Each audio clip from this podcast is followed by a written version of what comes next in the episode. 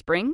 Is that you? Warmer temps mean new Allbirds styles. Meet the Super Light Collection, the lightest ever shoes from Allbirds, now in fresh colors. These must have travel shoes have a lighter than air feel and barely their fit that made them the most packable shoes ever. That means more comfort and less baggage. Try the super light tree runner with a cushy foam midsole and breathable eucalyptus fiber upper. Plus, they're comfy right out of the box. So, what can you do in a super light shoe? What can't you do is the better question. And because they're super packable, the real question is where are you taking them? Experience how Allbirds redefines comfort. Visit allbirds.com and use code SUPER24 for a free pair of socks with a purchase of $48 or more. That's A L L B I R D S.com. Code SUPER24.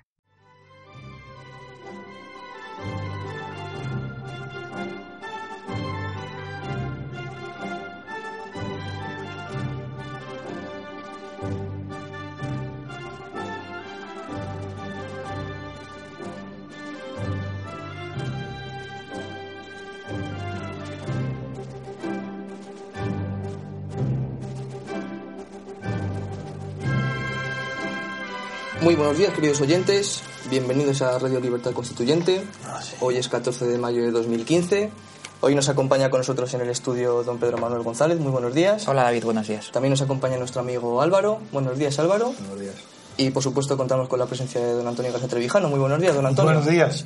Impaciente hoy para terminar, no, para terminar, continuar las reflexiones comentadas hace ya unos días, que ayer dejamos sin terminar el análisis de las propuestas reaccionarias y retrógradas de, de Rivera sobre tantos asuntos y dejamos pendiente para hoy el de la edad, el de los 35 años. Así que, pero vamos a ver primero las noticias de los periódicos y luego ya comentaremos nuestros comentarios críticos, nuestros con criterios de razonamiento y conocimiento. De acuerdo, don Antonio. Vamos a comenzar a analizar las principales noticias. Vamos a comenzar por la portada del diario, El Mundo. Viene en, en- en- en la noticia más, más, eh, más amplia. El caso Aznal Collar dinamita la investidura de Susana Díaz. PP, Ciudadanos y Podemos rompen las negociaciones hasta que se aclare el escándalo. La presidenta frena la adjudicación, aunque su equipo pone la mano en el fuego por su legalidad. En la página 4 encontramos la noticia eh, más ampliamente más extendida.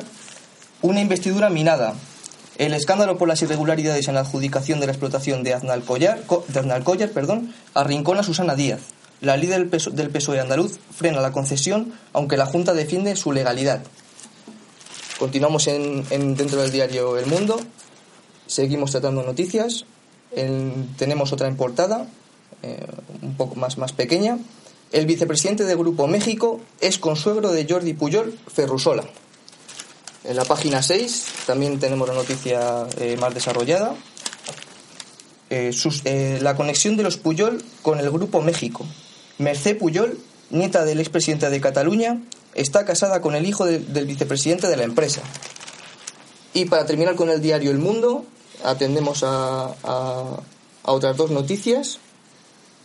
La primera dice, FAES advierte que el objetivo de Ciudadanos es acabar con el Partido Popular. La página 8 lo encontramos también más desarrollado.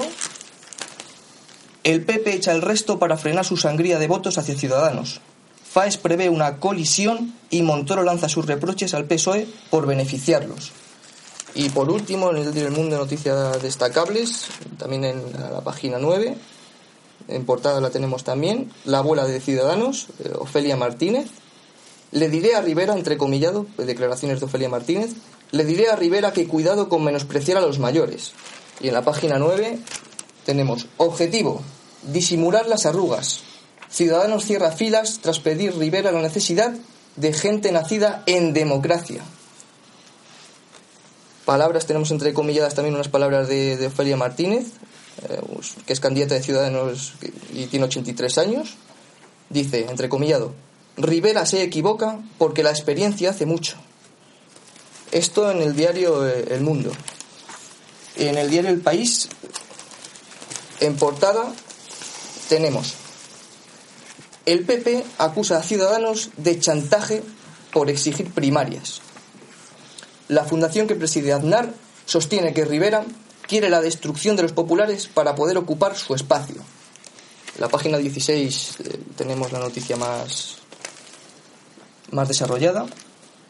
El PP considera un chantaje que Ciudadanos le exija hacer primarias. FAE sitúa al partido de Rivera en rumbo de colisión con el PP. Dice también en la página 17, los líderes otorgan alcance nacional a la cita del 24M. Rajoy, Sánchez y Rivera participan en más de 30 actos. Y para terminar en esta primera parte con el diario El País, en la página 13, no, no viene en portada, en la página 13 tenemos la adjudicación de una mina complica todavía más la investidura de Díaz. Y a la derecha tenemos, eh, también en la página 13, Sánchez pide a Ciudadanos y Podemos que faciliten el nuevo gobierno. Don Antonio, don Pedro. ¿Qué comentarios le, merecen? Bueno, vamos a elegir, son tantas, pero vamos a simplificar las noticias eh, continuando con... Bueno, la noticia más importante de hoy desde el punto de vista nacional es la que ha leído el mundo y en el país sobre la complicación tan grave que implica para Susana Díaz, para su investidura, el caso de Hacendal Collar, Collar, de esa mina, puesto que está claro que ahí ya no depende ni de Chávez ni de Griñán, es ella misma la que adjudicó, sin, como dice un juez, un auto sin el menor rigor, pues este gran asunto de gran empresa económica la adjudicó, nada, a dedo, a un grupo de México, de que además resulta que es el consuelo de Jordi Puyol Ferrusola. Eh, bien, a ver, Pedro, tú puedes ver bien claro cómo, y puedes resumir cómo está el asunto de la investidura, que hasta ahora mm. había reticencia, era la segunda, iba a haber la tercera votación, se va a quedar desierta, pero con este asunto ya no es el PP sino que todo, ya nadie se, ya nadie se atreve. Claro, porque ¿en qué momento está ahora mismo? Ah, es que saben que cualquiera que tome partido a favor de facilitar la investidura de esta señora automáticamente va a ser castigado en el resto de los sitios en las elecciones del día 24. Así que por lo menos ya está. Entonces aquí esto lo que se ve es que los nueve meses que tiene Susana Díaz para formar gobierno, pues... ¿Cuánto tiene? Nueve meses desde, desde la primera... Entonces, lo mismo que el embarazo. Sí, sí, los mismos. Y se puede convocar... No, son simultáneas, sucesivos, ¿no? no nueve meses de embarazo para su barriga y nueve meses para el embarazo Aquí de su puede convocar tantas veces como quiera. Pero vamos, a mí me llama mucho la atención porque a estos señores del PSOE cómo le gustan lo de las minas, porque con lo de Río Tinto también, pasó, Con lo de, eh, sí, eh, la hija de Chávez, precisamente... Que, que recibía subvenciones subvenciones. precisamente, eh, eh, inmediatamente después de ser nombrada ella como como la, la, digamos la administradora de la empresa concesionaria. Bien, pues esto es un caso igual, pero eh, más pequeñito, pero que afecta quizás más, más directamente a, a, a Susana Díaz, que venía como impoluta de pues de los mangoneos que traía pues Griñán y Chávez. Esto viene a romper un poco el pacto tácito que había de aislamiento del PP de que todos ahí querían todo, el PP nada. Ahora el PP se adelanta y dice, ya, yo ya de investidura estoy en contra, porque después de esta corrupción, con lo cual se salva de ese boicot, porque ahora todos dicen lo mismo, que no van a pactar.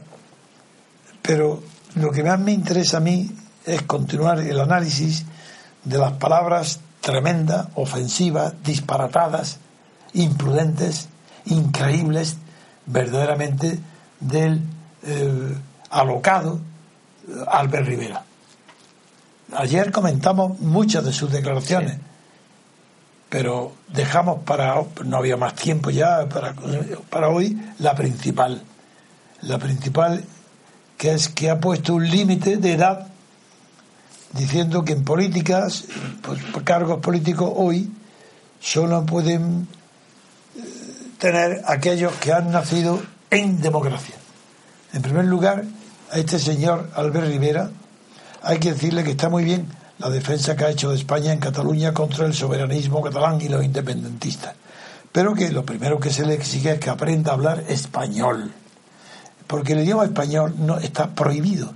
Sustituir un, término sustantivo, como es la democracia, que es, una, una referencia a un sistema político, no puedo hablar de él como si fuera un lugar, un territorio donde se nace, donde se muere, donde se entierra o donde se bautiza. ¿Cómo se puede decir los que han nacido en democracia? Si fuese verdad, Pues no hay ningún, ni un solo español ha nacido en democracia, porque todavía no ha habido en España una democracia ni la democracia, porque no hay una democracia en el mundo. No hay más que la democracia o la falta o la ausencia de democracia, que es Estados Unidos la referencia. No una democracia, porque si dice que ha nacido en una democracia implica que, que hay muchas formas de democracia, y no es verdad. Solamente hay una. Y lo que existe en España, cuya denominación técnica, mm, como ayer hablé que tenía delante un gran libro, eh, la denominación técnica de esto se llama estado de partidos. Y eso en el libro que ayer tuve de referencia para hacer un resumen, una referencia técnica y científica, bibliográfica exacta a la gran obra de Mitchell sobre las oligarquías de partido, de sobre todo las oligarquías de partido estatal, eso lo tengo recogido en un libro que se llama de Kurt Lenk y Frank Neumann, Neumann, que se llama Teoría y Sociología Críticas de los Partidos Políticos. Elementos críticos en la editorial Anagrama, en la colección Politeia, que es eso, esto está editado en el año 1980, en la editorial Anagrama de Barcelona. Y en ese libro, basta con leer el índice para darse cuenta que yo no he tenido sobre los partidos políticos sí, muchas ideas originales sobre el partido, partidos estatales y sobre los actuales también. Pero que la teoría del estado de partidos no es mía. Esa se construyó en Alemania como resultado de las investigaciones de, de los enemigos de la democracia, empezando por Kelsen, sí, el gran jurista de nombre, Kelsen. Empezando, claro, claro que sí porque de, sí, el de la teoría pura del derecho. Bueno, pues ese ya hablaba de, en este tomo que he citado en este libro, hay un artículo de Hans Kelsen donde trata de la formación de la voluntad en la democracia moderna. Ah, democracia moderna. Pues bien, vamos, vamos a coger el término. Es aceptable discutirlo. ¿Qué significa democracia moderna? Que no es la antigua. ¿Y cuál es la antigua? Pues la griega, ¿Y cuál es la griega? Pues la directa, la asamblearia, la donde no hay representación. ¿Y cuál es la moderna? Aquella donde solo hay representación. ¿Y quién la descubre? Los Estados Unidos. ¿Y quién, no, quién inventa la primera vez la palabra democracia representativa? Pues Hamilton. Esto es lo que hay que enseñarles a estos grandes juristas ignorantes que no conocieron nada y se atrevieron a hablar de todo. Bueno, pues ahí está ese artículo. Pero es que hay bien también otro artículo de Gerard Leibholz, ¿verdad que, que me habéis oído hablar con frecuencia? Bueno, pues comprar, leer este tomo y ahí veréis que tiene un artículo que se llama Representación e Identidad. Pues ahí defiende al Estado de partidos, diciendo que por, fue el que, siendo presidente del Tribunal Constitucional de Bonn, prohibió al Partido Comunista primero y al Partido Fascista después. Y este hombre es el que sustituyó toda la teoría de la representación, es decir, de la democracia representativa, por lo que se llama, en lugar de la representación le llamó identidad, que era la integración de las masas directamente en el Estado. ¿De dónde viene la idea? De Hitler, de Mussolini, de Franco, de los estados dictatoriales o totalitarios que claro, ¿cómo va a haber representación? Quieren integración de las masas en los partidos. ¿Quién hace eso? Los partidos políticos modernos, los actuales, que son partidos fascistas, herederos del fascismo y continuadores de su mismo espíritu.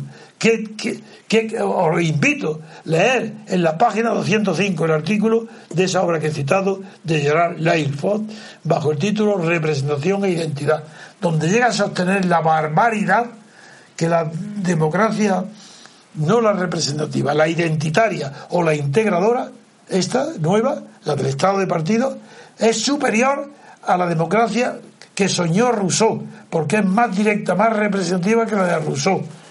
Bueno, e-, este es el colmo del cinismo. Este hombre, presidente del tribunal, estos son los que dictan la ley y la ciencia para la barbarie de la oligarquía estatales españolas y europeas.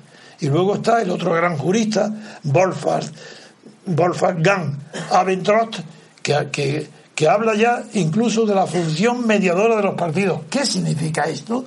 Pero es que no conocen los principios fundamentales de la política que vienen aplicándose desde los principios de Leibniz, que hay un principio de intermediación entre la sociedad gobernada y el Estado, porque es imposible el choque directo, la aplicación directa de la fuerza al gobernado, y para ello hace falta un intermediario. ¿Y que ese intermediario está dentro de la sociedad civil? No.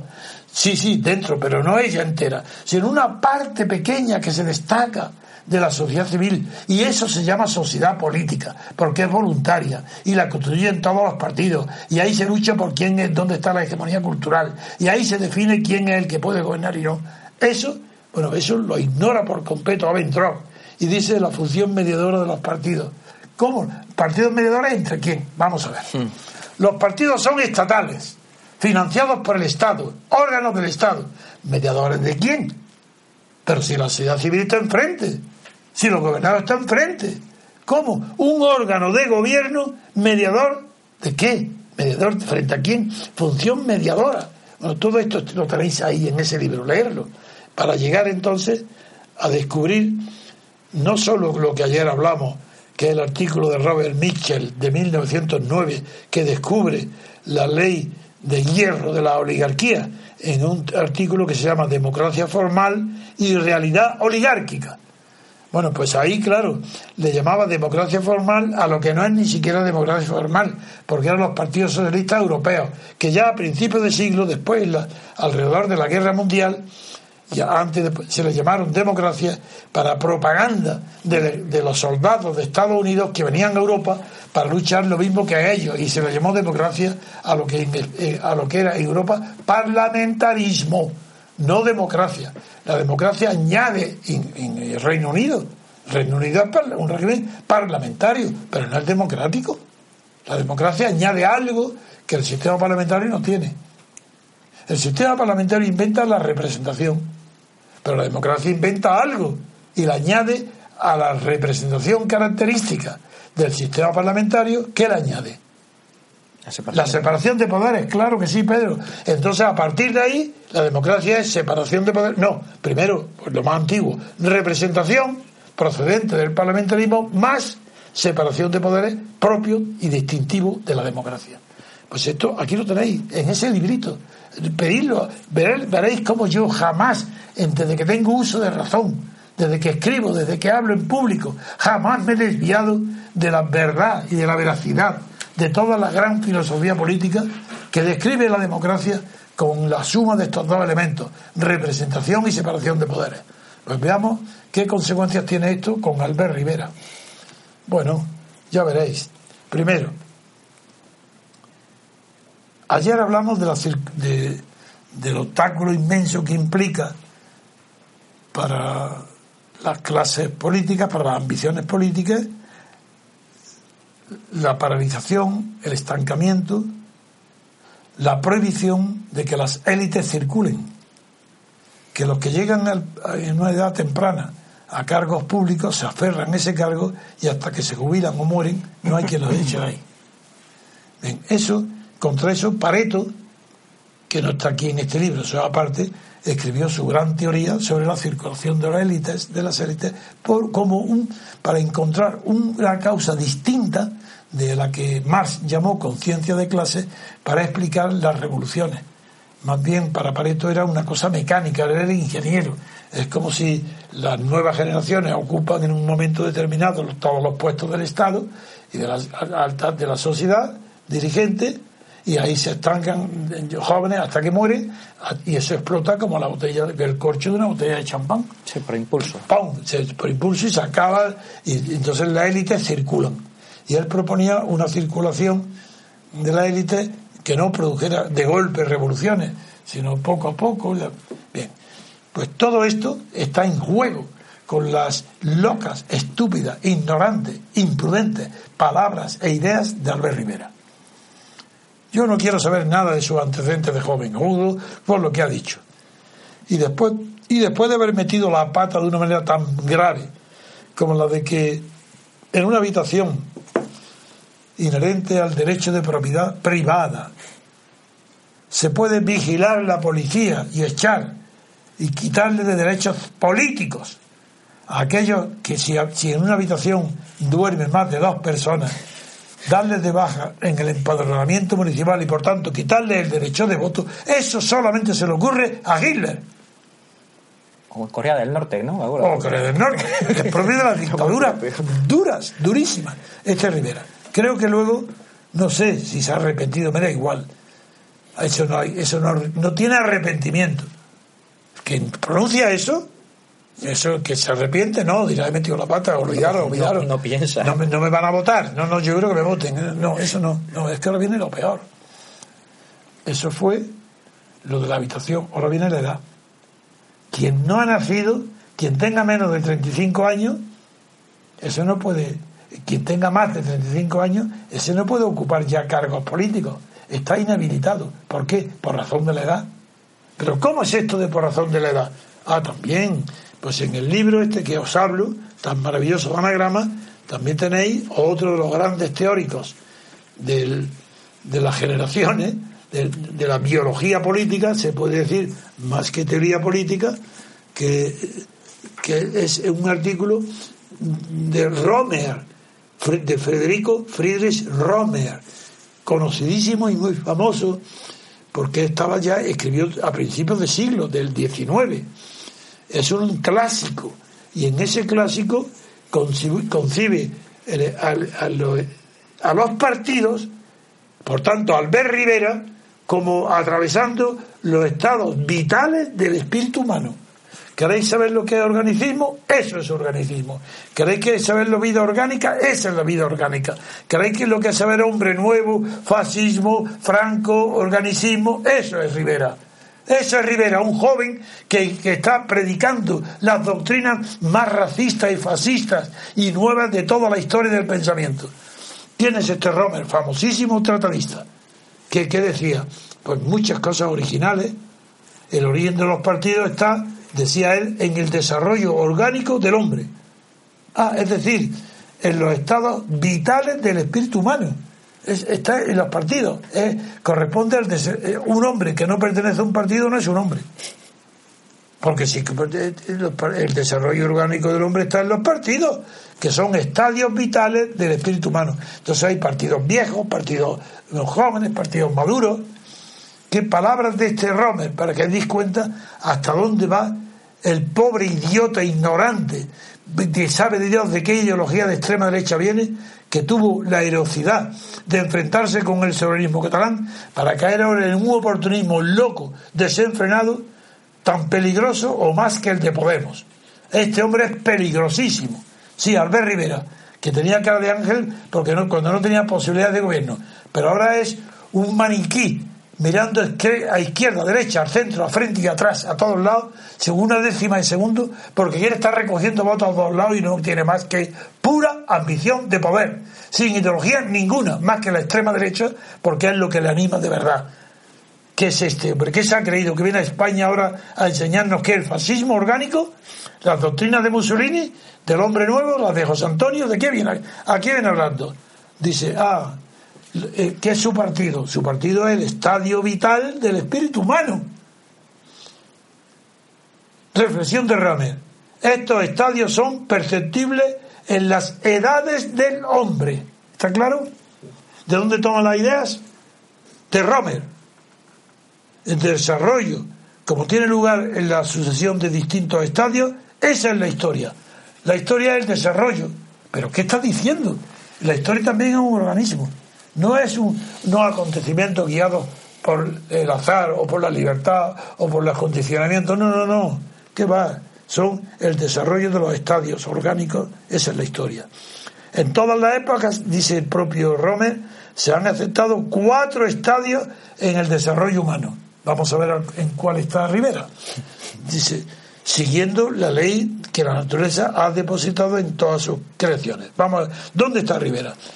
Pues dice, en todas las épocas se han aceptado cuatro estadios en el desarrollo humano, es decir, en el desarrollo de los partidos. ¿eh? Cuidado. Venga, primero, el niño. Segunda, el joven. Tercero, el hombre. Cuarto, el anciano. ¿Qué hace Rivera? Pues yo creo que ha eliminado a todos. Se ha quedado en el niño. Y Rosa Díez en el anciano ya, ¿no? Y Rosa Díez en el anciano, claro, por eso la echa fuera. Pero, pero ¿os dais cuenta hasta dónde se puede llegar la imbecilidad, la ignorancia, la brutalidad, el fascismo inherente a todos estos Podemos y a todos estos ciudadanos? Son fascistas, si no son comunistas ni liberales, si es que proceden del fascismo. Son nietos de, Franco, son sus nietos. Seguimos con Ramer, ¿qué queréis más? Dice que el cuerpo y el espíritu corren paralelo, dice Remer, claro. Por eso rechaza a los demás de 35 años, tienen cuerpo, pero como ya no tienen espíritu, pues fuera, echados, decapitados.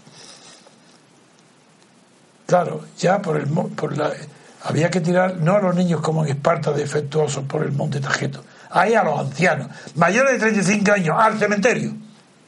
Pero ¿cómo es eso? Sí, no sirven para nada. Porque el hombre que más sirve, ¿cuál es el criterio de servicio, utilidad de un hombre o de una mujer, de una persona para los demás? Una vocación política. Figuraros el, el tesoro que para la unidad supondría que Lincoln, por citar un ejemplo, se estuviera reviviendo y reeditando en cada generación, cada 15 o 30 años, en toda Europa hubiera un Lincoln. Eso, que tuviera 80, 70 o 100 años, ¿qué más da? Pues eso no, eso lo elimina, eso lo elimina el Partido de Ciudadanos Rivera, porque no quiere más que niños. Es un verdadero disparate tan grande que es que hay que mover a risa si no fuera por la tragedia que implica la decadencia del espíritu español, la decadencia de la política, de la generosidad, de las ideas nobles, de la verdad. Aquí nadie estudia, nadie conoce ya la historia ni los antecedentes de nada. Y yo digo nada más que para mí ya es tan. es más peligroso ahora mismo para mí Rivera que Podemos. Podemos es la enfermedad infantil. No, antes empezó en Europa como un enfermo infantil Luego ya se han dado cuenta enseguida que estaban enfermos de infantilismo, han rectificado y dijeron, no, no, no, nosotros no tenemos principios, queremos como más. Y ya son moderados y la Monedero, Monedero habla una entrevista en el país donde dice que la moderación es el enemigo de Podemos, el que acaba con Podemos. Claro, porque ya no son niños. si no eres niño, ya tienes que decir que, que no, que, que no tienes principios, bueno, pero que algo hay, en fin. Pero es mucho peor lo que está diciendo Rivera. Eh, Rivera está primero imitando a Giles en el tratamiento de los gitanos. ¿Los gitanos? ¿Cómo? ¿Cómo se va a dormir? Los gitanos estaban perseguidos por Giles tanto como los judíos. Y sabéis que la gran movilidad de los gitanos es que no, tienen, que viven en caravanas. Nómadas. Que son nómadas. Mm. Entonces, claro, vigilar que en un carricoche duerman en una cama, en, un carricoche más de dos personas es difícil, los carromatos de los gitanos. Pues esto es lo que Rivera persigue, que trata, nos trata a todos como gitanos y quiere establecer un sistema de vigilancia para que en las casas solamente dos, y si no, el que incumpla se le priva del derecho de voto. Cualquier cosa se le retira la condición de ciudadano. Si duerme en una habitación con más de dos personas, no es ciudadano, fuera, no puede votar. Y ahora que 35 años pero ¿sabéis lo que estáis diciendo? Pero ¿sabéis verdaderamente desequilibrados, enajenados mentales, lo que significa eliminar por encima de los 35 años a cualquier dirigente político? Pero es que no sabéis que la política ya no es como se creyó. Mira, hubo una época, después, de la, después inmediatamente del, de, de los postrimerías de la Revolución Francesa, donde se dio el fenómeno único en la historia que con Napoleón ascendieron al generalato los generales más jóvenes de toda la historia de la humanidad. Nunca había habido generales buenísimos, héroes como Clever y compañía, los demás todos, y Coche, que eran niños. Y eran generales, como el propio Napoleón, también en la juventud. Pero eso fue un fenómeno, pues, pues como las partidas de ajedrez. A mí no me extraña que se, se hacen campeonatos de ajedrez pues se limite la edad. digo, solamente para menores de 30 años, porque son los genios, e incluso en la música. Aunque es verdad que los grandes músicos, sus obras geniales son siempre al final de su vida. Pero es verdad que ahí está Mozart para ver el talento que la música, como el ajedrez, despierta en los jóvenes inexpertos. Sí, pero escribir es al revés, por ejemplo, porque es que ahora se da mérito que a los 35 años tenga unos siete libros escritos y Pues seguramente sea una basura. Bueno, pues os digo No a sé, esta señora, primero, yo no me puedo poner de ejemplo, pero yo empecé a escribir con 60 años. A eso me refiero. Antes de los 60 años yo no escribía nada. Pero es que creéis que yo era ¿Se puede original. escribir novela o alguna cosa de esas? Sí, Ah, divertimento sí, pero No, no, pensamiento. pensamiento. ¿Sabéis quién empezó con 60 años a escribir? Kant. Antes no había escrito nada, con 60 años. Y ahora, claro, figúrate si escuchara a Rivera, que nos retirara a todos los pensadores que requieren edad, eh, acumulación de experiencias, que requieren haber visto en la humanidad un fracaso tras otro. Tienen que haber visto el fracaso, la muerte de las ilusiones. Sí, aquella gran obra de Freud. Tienen que haberla vivido en la humanidad. El fracaso, la muerte, el ocaso de las ilusiones. Para poder empezar a pensar. No para acabar una obra. No, no, no. Para comenzar el pensamiento. Comienza cuando se acaban el mundo de los sueños, de las ilusiones. ¿Y quiénes son estos dos niños? Hablo de Pablo Iglesias y de Rivera. Dos ilusos pero con uno que ninguno de los dos tiene principio, ninguno de los dos. Uno procede de la izquierda, Podemos, otro procede de la derecha, Rivera, pero tal vez de la extrema derecha, otro de la extrema izquierda. Así son, que no tienen principio. ¿Acaso implica que Rivera tenga principio? Si propone la anulación de la personalidad política y del derecho de voto de los que vivan en, en una habitación de más de dos personas? ¿Acaso es tolerable que diga que se hay que apartar de la política, que solamente pueden ser dirigentes políticos los que tengan más de 35 años? Pero no veis que todo eso es puro fascismo, que están en los libros de historia los grandes creadores de esas ideas que fracasaron, como Spengler, si me refiero más que a Oswald Spengler, para no referirme ya a los propiamente ideólogos o, o creadores de las ideas que rigen a los partidos políticos. Spengler, con la decadencia de Occidente, ¿qué es? ¿Qué es eso? Ese hombre que tanto admira Ortega. Pues nada, fuegos artificiales, decadencia, como la- un mundo orgánico que, que, que es niño, joven, la idea de Romer, eso es Spengler, que tra- trae a cuento todo aquello de que se tenga en la memoria la vez China, Japón, Siberia, Rusia, Estados Unidos, Italia, España, Corea, todo junto lo pone, cualquier movimiento de ya está el otro, el mundo entero, orgánico. Qué vergüenza, qué incultura, qué barbarie la que está en la cabeza, si es que se le puede llamar así, de Rivera. Esto es lo que quería transmitiros hoy, que eh, la investidura de Susana Díaz se va a hacer imposible. Pero no ya tanto por el asunto del caso Aznar Collar, que eso de luego va a retrasarlo hasta el punto que yo creo que este, está tomando tal dimensión que como el, las elecciones del 24 de mayo tengan un resultado más o menos del que se espera, Susana Díaz yo creo que está abocada a convocar otras elecciones. Y que el tiempo que tenga para gobernar sola así eso será, eso no lo tiene.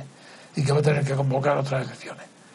Y ahora con eso doy paso ya a la parte más importante de mi intervención. Y es que como España se está presentando con la misma crisis que Gre- Grecia y que Italia y como en Grecia sabéis que ya allí no rige la partitocracia sino que es la estadocracia, porque el Estado regala al partido más votado, le regala 50 votos para que tenga mayoría absoluta, un regalo, un premio. Italia, Renzo, el primer ministro, ya lo ha aprobado una ley, que la comenté ayer y no voy a insistir en ella, pero sí digo que ese es el camino a donde inexorablemente caminan todos los partidos españoles. Todo aquel que diga que es partidario y que gobierne el partido más votado, ese va derecho a la conversión, la transformación sustancial del régimen partitocrático actual en un régimen bipartitocrático, en un régimen de bipartidocracia. Porque los pequeños, todos tienen ilusión de que con este río revuelto, ganancias de pescadores, son los nuevos los que creen que van a pescar. Y los que tienen miedo es el PSOE y el PP. Hay cuatro ahora, nada más. Los demás han desaparecido ya del mapa. Izquierda Unida, Rosa Díez, todo eso ya está fuera. Aquí no hay más que ahora cuatro partidos. Dos antiguos es el símbolo de la corrupción iniciada a la muerte de Franco. Y, son, y duran todavía. PP y PSOE. Y dos nuevos que aparecen, que es Podemos y Ciudadanos. Podemos, ya hemos visto que antes de nacer ya estaba corrompido.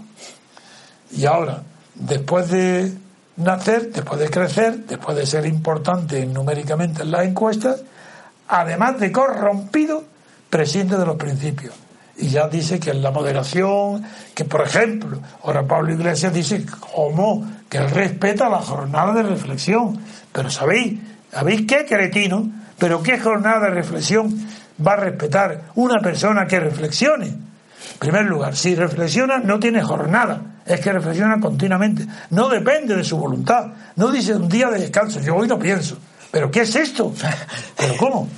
¿Pero cómo, cómo que cómo jornada de reflexión? ¿Pero es que acaso ese día se está dedicado a la reflexión porque los demás días no está prohibido reflexionar y hay una jornada de reflexión. Tú los demás días aprovechate, miente, roba, haz lo que te dé la gana, porque habrá un día antes de las elecciones de reflexión, amigo. Y ahí los ciudadanos van a decir, hoy, tú a mí no me engañas, yo aquí reflexiono, tú vienes robando, yo ya no te voto a ti, nada de eso. Pues podemos, ¿qué hace Pablo Iglesias? Apoyar la jornada de reflexión se puede ser más cretino, más tradicional, más monárquico. Ya dije yo que la jornada es un término laboral. Y quien la inventa, la trae a la palestra política, son los reyes, que hacen jornada de trabajo, jornada, en las vacaciones de verano. Y hacen la jornada de San Sebastián. Y designan ministros de jornada. Los ministros de Asuntos Exteriores. Figuraros, este Maragallo no tiene descanso, es un ministro de jornada. Él no tiene un día de reflexión. No, no, él está toda la jornada durante el tiempo que estén de vacaciones en los gobiernos, para eso están los ministros de exteriores, porque son trabajadores, obreros de reflexión. Jornada de reflexión, obreros de la reflexión. Es decir, la no reflexión. Las manos, no la cabeza. Las manos, pues, pues bien, ¿eh? pues esto es lo que quería decir, añadir a lo que dije ayer, esto que España se encamina directamente al golpe de Estado que ha dado Renzi en Italia. Todo el que pronuncia, repito, la frase, la idea, el pensamiento de que hay que votar al partido, no, que tiene que gobernar el partido más votado, ese es un fascista, que no le basta el estado de partido, que quiere convertir este estado de varios partidos en el estado de un partido solo y como no puede decir que es partido único, dice no, votemos al más votado. Y ya hmm. la combinación de los dos más votados introduce en España la bipartidocracia, que en realidad es muy difícil de que funcione como bi, porque casi seguro que funciona como mono. Sí, sí, mono, en todos los sentidos de la palabra.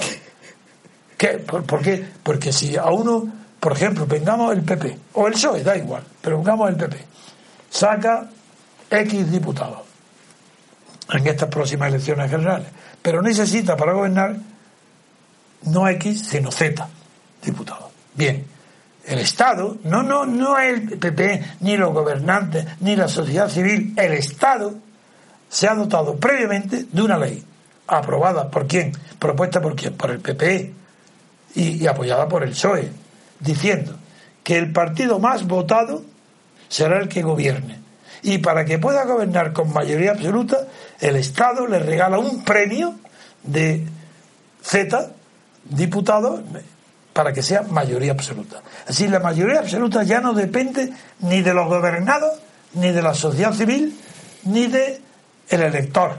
No, no, la mayoría absoluta depende del Estado. ¿Y eso que, eso que se llama? ¿Sabéis cómo se llama eso?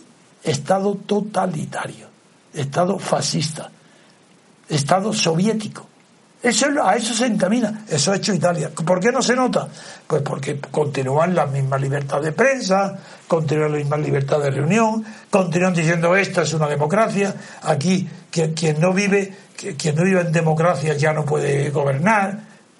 Toda esa locura, esas, esas payaserías de la pura propaganda política continúan en vigor y se está dando y preparando un madurando un golpe de estado fascista, totalitario, para que gobierne el partido más votado, en cuyo caso tendrá el regalo que el Estado le hace de los diputados que necesite hasta llegar a tener mayoría absoluta. Yo, si me permitís, quería hacerle una pregunta a don Antonio sobre este cambio de la estructura de la forma del poder, si esto tiene algo que ver con la abstención, y que es un eje central de nuestro movimiento. La pregunta, en realidad, es Respecto al cambio del sistema electoral, si, tiene repercusión. repercusión, eh, si llega a cuajar la misma reforma a la italiana de la ley ¿Qué, electoral. ¿Qué pasaría en ese caso con la Sí, abstención? eso es. Bien, uy, la pregunta es importantísima, porque aunque en principio la abstención no influye directamente ni indirectamente, no tiene influencia en el número de diputados elegidos, sea cual sea el número de abstención, aunque voten solamente el 10%, ese 10% entre los distintos partidos se, repre- se reparten los escaños correspondientes. Y no es la abstención la que hace que tengan mayoría absoluta o no. Se puede tener mayoría absoluta con una abstención enorme. Si la abstención, por ejemplo, es el 30% o el 33%, puede haber un partido que saque mayoría absoluta. No, en cambio, lo que sí desaparece la abstención como opción política. Es que no tiene sentido. Así de manera, porque ¿por qué hoy tiene mucho sentido y nosotros pedimos la abstención? Para deslegitimar al poder, para quitarle al poder el principal de sus atributos morales, que es la legitimidad, y dejarlo solo con sus atributos formales, que es la legalidad, el poder, de hecho. Por eso pedimos la abstención, porque sabemos que del mismo modo que los animales invertebrados, los gusanos, para, como llevan el esqueleto, lo, tienen por fuera, las membranas están protegidas por el esqueleto exterior, a diferencia de nosotros, de los invertebrados, de los eh, ver- vertebrados, que nuestro esqueleto, el elemento duro, óseo de nuestro cuerpo está en el interior. Pues el gusano, cuando tiene que cambiar de camisa para crecer y pasar de niño a joven y de joven a, y tal, y anciano, como de las edades que acabamos de hablar en la teoría de Romer, que es la misma teoría que está defendiendo hoy el pobre ignorante fascista de Albert Rivera, sí, a pesar de su carita, pues claro que tiene una importancia decisiva en la abstención. Porque ¿para qué vas a abstenerte si hagas lo que hagas, te abstenga o no te abstenga, el Estado suprime del poder todo principio moral. Si el Estado regala la mayoría absoluta, ya la sociedad civil, los gobernados, no aporta el principio de legitimidad moral, la autoritas, ya que- porque desaparece la diferencia entre autoritas y potestas. Porque el Estado es la potestas, es el poder. Si es el Estado el que da la mayoría absoluta y no la sociedad civil, amigo, ¿eso qué quiere decir? Que la abstención carece de sentido.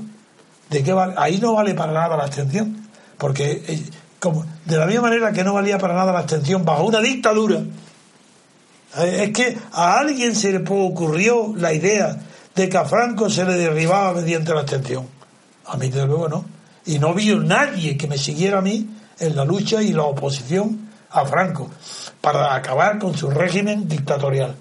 Bien, pues no, la abstención era ridículo pensar que con la abstención, ¿por qué? Porque al Estado le traía sin cuidado, se ríe de la abstención y se gobernaba no con la mayoría del Estado franquista. Bien, en Italia, ¿qué va a pasar ahora en Italia con la ley nueva de Renzi? Pues exactamente igual, que saca el, Partido Demócrata de Renzi 200 diputados y la mayoría absoluta son 301. Le falta 101. Muy bien, como el Estado le da el premio de 101, ¿de qué vale la abstención? Si por muy grande que sea la abstención, aunque se haya abstenido el 90%, sale el Estado inmediatamente y le da el poder, la mayoría absoluta. Se acabó la abstención. Que no sirve para nada. Además- ya no sirve para deslegitimar, que es para lo que todavía sirve. y se cepillan además eh, los abstencionistas, como si no existieran, como si no fueran... Eh, Es como si, fu- Eh, como nada, si no como- fueran ciudadanos, como si no fueran personas. como si no fueran personas, como si no fueran parte de los gobernados. Eliminan aquí a la abstención nada. El Estado le regala los números de escaños que necesite para mayoría absoluta. Es como si Franco se, se hubiera preocupado de que en el tercio de familia, municipio y Sindicato. y sindicato, en esos tres tercios, pues no hubieran, en las elecciones no hubieran cubierto la totalidad de Franco. Ya no se preocupe, yo cubro la, la diferencia. Pero si es que, por definición, cuando las bases estatales bajo que las que se celebran las elecciones cubren la totalidad de los escaños previstos en una dictadura, para la, abstención es que sobra. Claro. Bueno, Es que no hay abstención, es que que no para qué existe. la abstención no sirve para nada, porque no deslegitima. Solo hay golpe, hay que contra el Estado, lo que hay que hacer un golpe de Estado para derribar a la dictadura por la fuerza. Ahí quedaría la fuerza solamente. La fuerza es el recurso. Pues claro, cuando Loeki, nuestro, nuestro gran eh, filósofo británico, Locke, termina diciendo que cuando no hay nada que hacer contra el abuso de poder de los parlamentarios y que el sistema no, no responde, dice, no nos queda más que un recurso. Y él dice, clamar al cielo. Claro, yo decía, otro ahí la revolución. ¿Qué quiere? ¿La revolución contra qué? Contra ese Estado, contra ese Estado totalitario. Y eso es lo que se está preparando en España. Y lo vengo diciendo y lo diré diciendo, porque nadie se da cuenta de lo que está sucediendo. Pues lo que ha sucedido en Grecia, sucedió en Grecia, ya está en Italia implantado y se está preparando en España. Cada partido que diga soy partidario de que gobierne el partido más votado, está, es la sala de entrada, el preámbulo a un golpe de Estado para que haya siempre mayoría absoluta del partido más votado. Es decir, partido más votado ya quiere decir partido de mayoría absoluta. Aunque lo vote el 10%, no importa, el Estado le cubre la diferencia. Ese es el horror de lo que sucede ante vuestros ojos, ante los ojos de los catedráticos, los periodistas, las televisiones, los tertulianos, todo el mundo, miles, millones, dirán, uy, en democracia, tal, y seguirán discutiendo entre ellos a ver quién dice la tontería mayor. Mientras se está preparando el camino hacia una renovación de la dictadura de acuerdo con los partidos. ¿Que ¿Qué partidos? Estos partidos estatales financiados por el Estado, por los contribuyentes, que no representan ni provienen de la sociedad civil, de la sociedad gobernada. Son gobernantes. Y los gobernantes, naturalmente, que tienden a qué? A, a aumentar su poder y conservarlo el mayor número de tiempo posible. Y eso es lo que ha hecho en Italia y a eso se va en España. Hay que cortar las alas ya al PP, al PSOE, a todos. Hay que abstenerse ahora que es el momento. Para decirle ahora es el momento único. No vamos a tener otra oportunidad. Absteneros, no votar. No votar para quitarles legitimidad. Y si hay una dictadura, que la haya. Que den el golpe de la dictadura. Pero que se quiten la careta, que no nos engañen más diciendo que estamos en una democracia. No, señor. No estamos, estamos en España en una oligarquía de partidos estatales, a punto de convertirse, si se aprueba esta ley, no en, en una partitocracia, que es lo que es, eso es, pero convertirse en una bipartitocracia, en el caso de que el partido, como en Italia, gobernante, fracase a pesar de tener mayoría absoluta. Hacemos una pequeña pausa, queridos oyentes, enseguida volvemos.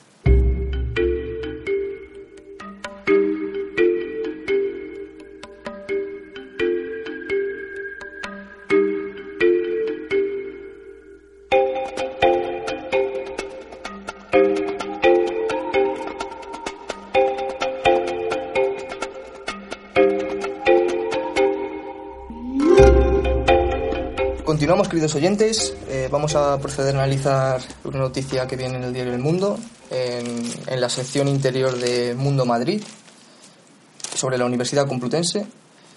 Andradas re- releva a Carrillo. Con un perfil más dialogante y menos doctrinario que el rector saliente, se impone por 20 puntos de diferencia gracias al apoyo del profesorado. Carrillo suspende su reválida, en páginas, en concretamente la página 38, Destronado por Andradas, es el primer rector que no repite mandato desde, finales de los años 80. Los dos candidatos tenían un programa similar y eran de perfil progresista. Los estudiantes no se sienten vinculados. Solo votó el 10% del censo. Don Antonio, Pedro. Bueno, pues esto que... Que en la universidad vota el 10%. es que eso es importantísimo. Solo votan el 10%.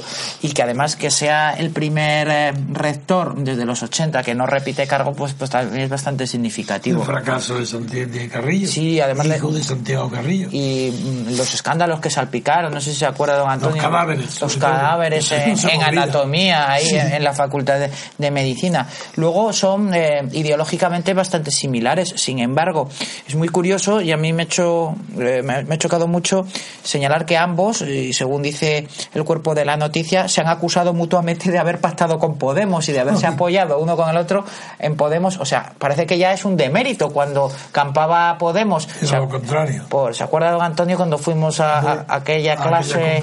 a aquella, sí, fue una clase, ¿no? Sí, Que- fue una clase, Porque sí. los alumnos, algunos negaron incluso que se, que se grabara su intervención. Exactamente, los de Podemos. Los de Podemos negaron que se grabara la intervención. Y, y bueno, pues ahora, mm, antes de ser un apoyo, la facultad para Podemos, ahora parece que nadie quiere saber nada. Podemos ya no. Nada de ellos. Eh, pues me pareció nada, una, una noticia pues bastante interesante, Todo sí. lo que pase en el seno de la casta universitaria, como dice. Que eso de que ahí sí que hay una casta endogámica. Ahí sí que hay endogamia Sí, sí. en la universidad. No solo por el hecho visible que en las facultades, en todas las facultades, en todas las cátedras, eh, se reproducen de padres, hijos, nietos, amigos. Las cátedras son de generación autónoma, por dentro interior. No solo por eso son, sino porque además de todas las publicaciones de la Universidad Española, el- que son infinitas en el número y, y muy poco densas en, en contenido, pues van destinadas a ellos mismos. Es decir, que todas las publicaciones, artículos, monográficos, libros que escriben los profesores, quien lo compra son nada más que los profesores. Y algunas veces rarísimas, los alumnos del catedrático que publica ese libro. Claro. Eso sí que es endogamia intelectual, porque es que es la reproducción del pensamiento mismo, la repetición monotemática de un pensamiento único, que es el no pensamiento. Por la mera razón de existir. Es que la sola palabra pensamiento único es refractaria a la esencia del pensamiento, porque el pensamiento es el reflejo que la mente tiene la variedad del mundo exterior, del mundo que no piensa, la naturaleza. Entonces, claro, si hay un pensamiento único, es señal que no hay pensamiento. Pensamiento único es imposible. Ideología. Claro, es que hay es que el pensamiento ya no es pensamiento, es ideología. Y la ideología, como tantas veces repito, consiste en la mezcla explosiva del logos con la idea. Porque la idea, la- una idea no tiene por qué ser tratada con la lógica matemática. Porque la idea tiene que reflejar la variedad que ofrece el examen de la naturaleza, aunque conduzca al final a teorías unificadas de la física, de la matemática, pero actualmente el pensamiento único, eso es un desastre, es propio de los consensos, y aunque ahora están ya rechinando los dientes españoles contra el consenso, sin embargo, llevamos 30 años de adoración del consenso, presumiendo de que los españoles hemos regido, inventado y nos hemos guiado por el consenso. Cuando el consenso, lo repetiré una vez más, ya puesto que ya nadie habla de él, es el momento de decirlo. El consenso significa traición. ¿Por qué? Porque aplicada el concepto jurídico de transacción, que es un contrato bilateral, en virtud de la cual dos partes acuerdan poner fin a un pleito o evitar un pleito posible entre ellas, cediendo cada una una parte sustancial o esencial de lo posiblemente pleiteado, ¿qué quiere decir eso? Transacción, que cuando la transición española consiste en la renuncia del Partido Comunista a la lucha de clases, a la República, a la libertad de expresión y la renuncia de los partidos clandestinos de España a la libertad creadora, es decir, a la libertad constituyente, único fundamento posible de toda constitución, ahí ha desaparecido por completo toda idea de libertad, de progreso y ni siquiera de contrato, de transacción, porque tiene que haber un acuerdo entre dos partes para que cada una renuncie, pero no aquí no, en el consenso no, en el consenso es que voluntariamente, mm. solo para disfrutar de migajas de poder, los partidos clandestinos españoles, especialmente el Partido Comunista y el PSOE, también claro, se entregan al consenso sin que nadie les pida.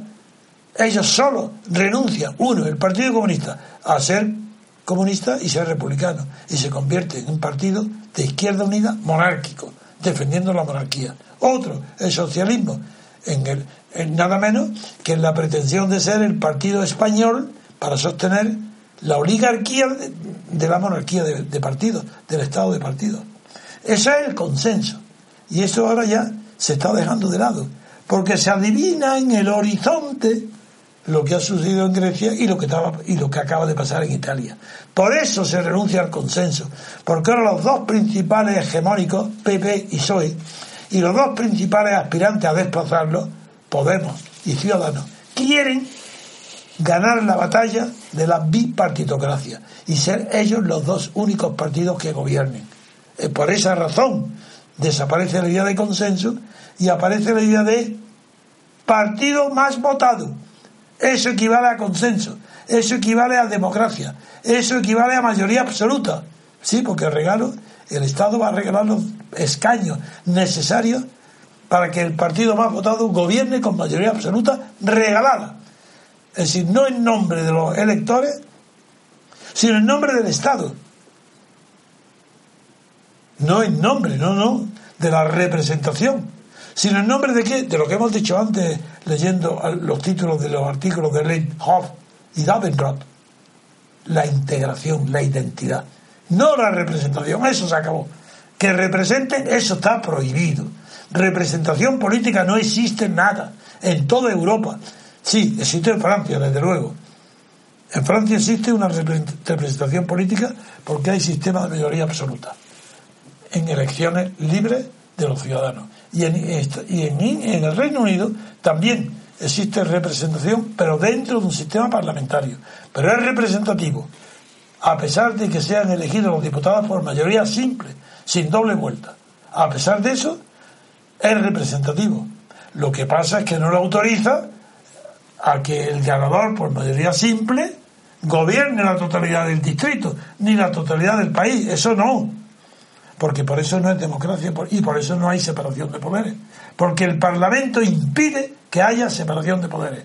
Se llama Parlamento porque es el centro de poder único, fuerte, del que dependen tanto los lores, los comunes, los jueces, todo depende de eso. A pesar de que en el mundo anglosajón existe una larga tradición de independencia de la justicia. A ver, Pedro, ¿Qué otras noticias tenías tú seleccionadas? Sí, pues había traído una precisamente del mundo de la justicia y de personificación del consenso. Eh, anunciábamos ya en nuestro último programa eh, de la semana pasada la próxima apertura del undécimo Congreso de la Abogacía Española. Y digo de consenso eh, porque, bueno, aquí está todo el mundo. empezando por el rey Felipe VI que lo inaugura, hasta el abogado de su hermana, que también se, sí, que se sientan allí juntos, pues para, pues, eh, no se sabe bien para qué, para discutir, asuntos familiares, como puede ser los de la propia justicia que afectan directamente a, la, infanta. Eh, concretamente, Felipe VI, inaugurando el acto, dijo: Los abogados contribuís a la seguridad jurídica, un pilar del Estado de Derecho. Hay que ver, qué genio, ¿eh? qué inteligente, que los abogados contribuyen a la seguridad jurídica. Sí, que es un pilar, según él, del Estado de Derecho. Un pilar, a ver dónde están los otros pilares. Debe ser el ejército y la monarquía. Sí, Además continúa diciendo que mm, eh, en su discurso el monarca eh, destacó su vinculación personal con la abogacía por haber estudiado la carrera de Derecho Ah, a la sí. Universidad Autónoma Uy. y por haber sido nombrado eh, colegiado de honor del Colegio de Abogados de Madrid, además de ostentar otras distinciones de otros colegios de abogados de España. Ah, claro, es un jurista ya. Por esto es un jurista de reconocido prestigio. Eso es. Podían nombrarlo juez También. por el cuarto turno. sí, sí, qué cosas más raras se hubieran visto. Dijo también en su discurso que la sociedad demanda hoy algo más que juristas. Demanda sensibilidad ante las situaciones a las que se enfrentan los ciudadanos y compromiso con el fortalecimiento de nuestro modelo de convivencia. Un momento. Que se necesita algo más que juristas. Sí, Y más que juristas, se necesitan que leyes. ¿Qué? No, no, algo más de los juristas, que demanda algo más de los juristas que su conocimiento de la justicia, se que les demanda sensibilidad ante Ah, la a situación. los juristas. Sí, a los juristas. Ah, bueno. Sí, sí. Pues nada, que hay que ser sensible, además de saber derecho. Eh, además, como, pues eso, no hay Pero los no tienen distintas sensibilidades como los políticos. Sí, yo digo que sí, Pues vamos. entonces, si tienen distintas sensibilidades, qué maravilla. Además estaba Roca aquí y debía ser también que tenía que tener sensibilidad con la defensa de su hermana. Pero para sensibilidad también la de la de el señor Rafael Catalá, como no, que boda sin la tía Juana si no estuviera el ministro de Justicia, eh, que en un alarde de declaración o de deseos de la independencia de la justicia dice nada menos que lo siguiente, Rafael Catalá. Nada sería más beneficioso para los ciudadanos que la abogacía y el gobierno avancen en la misma dirección. Abogacía y gobierno avancen en la misma dirección. Es decir, Esto será por Roca también. No, y- no, pero habla de abogado, abogacía dice. Sí, sí, sí, abogacía. Repito otra vez. Nada sería más beneficioso para los ciudadanos que la abogacía y el gobierno avancen en la misma dirección. Eso es. Como la abogacía avanza en la dirección de los juzgados, porque es su profesión ahí, Sí. quiere decir que el gobierno tiene que avanzar, como los abogados, en dirección a los tribunales. Eso es. Pues ya es verdad, están todos corrompidos para los tribunales. sí, exactamente. Claro, pero lo que digo, que como ahí está, pues eso, el abogado también en este congreso de su hija, de la, de la hij- del, perdón, de la hermana del rey, el señor Roca, y también debe ser que la, eh, ya que van los abogados y el gobierno en la misma dirección, pues también los medios de comunicación. También, hombre, claro, claro. porque dice Roca que la presión de los medios a los jueces es enorme. Parece que los jueces vivirían mucho mejor si se dictaran, si dictaran sentencias condenatorias. Eh, Roca se ha preguntado si es posible la justicia en una sociedad mediática y si que queremos unos, si lo que queremos son unos jueces independientes que actúen sin presión eh, con, la- con el actual estado mm, de actuación de los medios de comunicación, lo único que hay es presión. Dice Roca, ¿puede realmente sustituir la presión mediática al sentido profundo de la justicia? ¿O la justicia la hemos reservado para determinados jueces y magistrados? Si es así, los medios que informen y sean asépticos en este campo, porque de lo contrario lo que están haciendo es presionar a la justicia.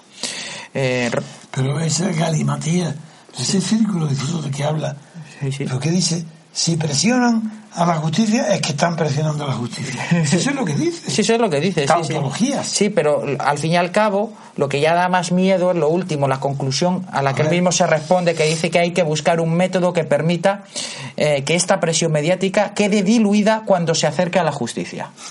¿Mm? Hay que vigilar que los medios no influyan en las decisiones de los jueces.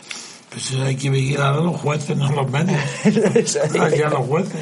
Pues todo esto, ya digo, todo un décimo primer congreso de la abogacía, pues para decir estas cosas, el rey, el ministro de Justicia Roca, y el abogado de la infanta. Muy bien. Pues nada más, don Antonio, por mi parte. Pues vamos a finalizar el programa de hoy, queridos oyentes. Eh, Agradecemos su participación a Pedro, también a Álvaro y también despedimos también a Daniel que ha venido más tarde. Y por supuesto agradecemos a don Antonio García Trevijano todas sus aportaciones. Espero que les hay- hayan disfrutado del programa y les emplazamos a mañana. Pasen un buen día.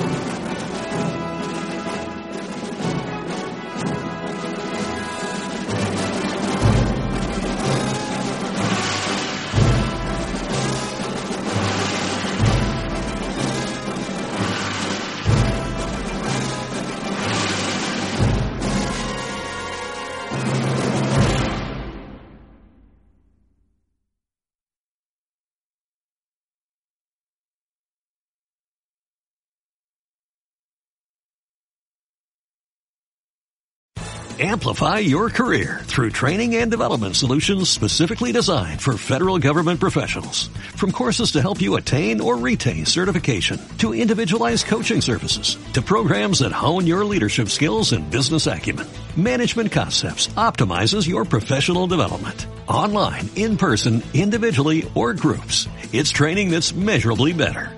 Learn more at managementconcepts.com. That's managementconcepts.com.